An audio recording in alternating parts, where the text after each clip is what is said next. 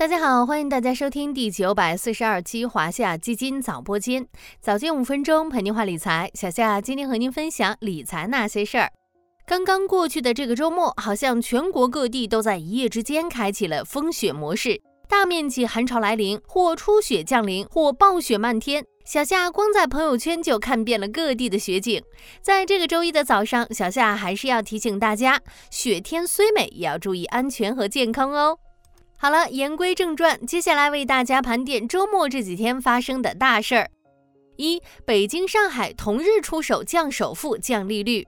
继十一月深圳降低首付比例、优化普宅认定标准后，北京、上海的房地产优化政策也在十二月十四日相继落地。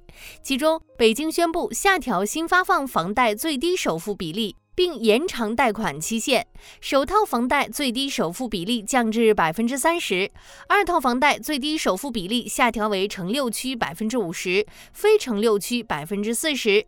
房贷年限由目前最长二十五年恢复至三十年，同时降低商业银行新发放贷款利率政策下限，还有其他调整政策。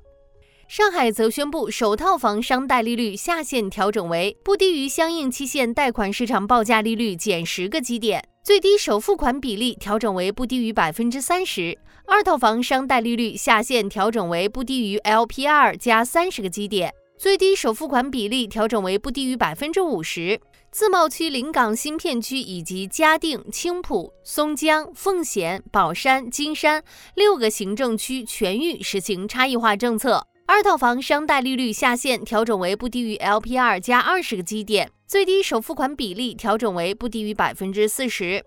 二，国安部连续三天发文聚焦经济。十二月十五日，国安部发表题为《国家安全机关坚决筑牢经济安全屏障》的文章，指出，经济安全是国家安全的重要组成部分，为维护其他重要领域安全提供有力支撑。这是国安部连续第三天发文聚焦经济。此前一个月，国安部数次提及经济安全、营商环境、产业政策等问题。三，东方甄选免去孙东旭 CEO 职务。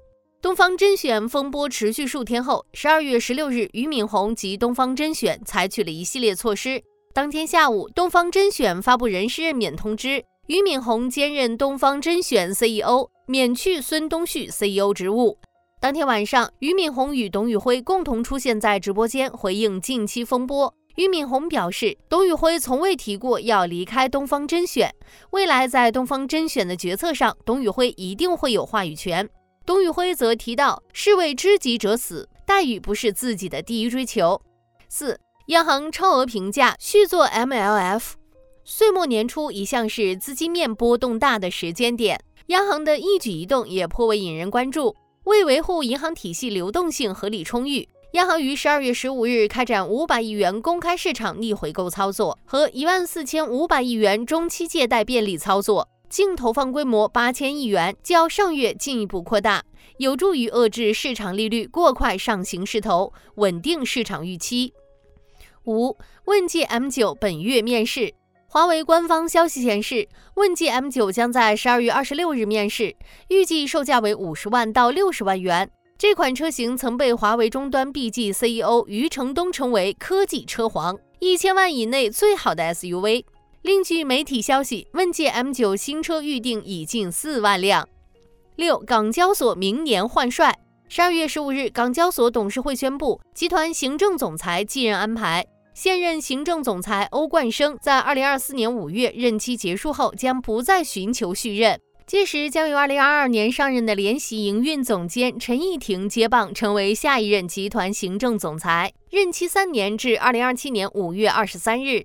七，我国同一天最大温差达到七十六摄氏度。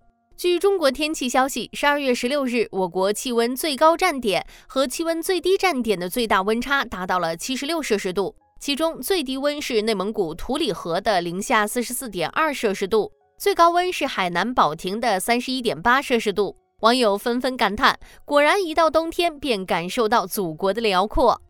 好了，周末几天的热点新闻，小夏就为大家盘点到这里了。总之，这个周末可以说是热点不断，过得相当精彩。小伙伴们如果有什么想要关注的方向，也可以在评论区留言哦。今天的华夏基金早播间到这里就要结束了，感谢您的收听，我们下期再见。